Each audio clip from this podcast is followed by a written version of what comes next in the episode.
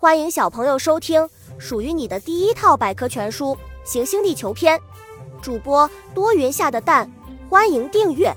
第六十一章温室效应。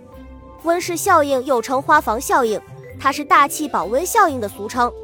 温室效应主要是由于现代化工业社会过多燃烧煤炭、石油和天然气，大量排放尾气，这些燃料燃烧后放出大量的二氧化碳气体进入大气造成的。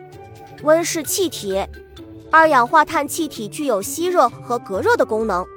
它在大气中增多后，形成一种无形的玻璃罩，使太阳辐射到地球上的热量无法向外层空间发散，结果使地球表面变热起来。因此，二氧化碳被称为温室气体。此外，甲烷、低空臭氧和氮氧化物气体都是温室气体。温室效应的影响。温室效应会使全球的气候变暖，以致南北极的冰层迅速融化，海平面不断上升。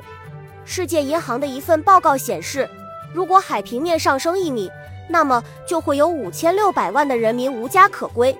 再者，温室效应还会导致气候反常、海洋风暴增多、土地干旱、沙漠化面积增大等。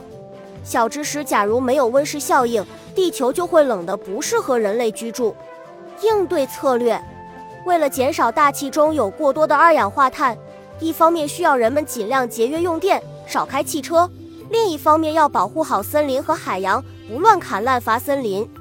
我们还可以通过植树造林，保护绿色植物，使它们多吸收二氧化碳，来帮助减缓温室效应。植物可以缓解温室效应。本集播讲完了，想和主播一起探索世界吗？关注主播。主页更多精彩内容等着你。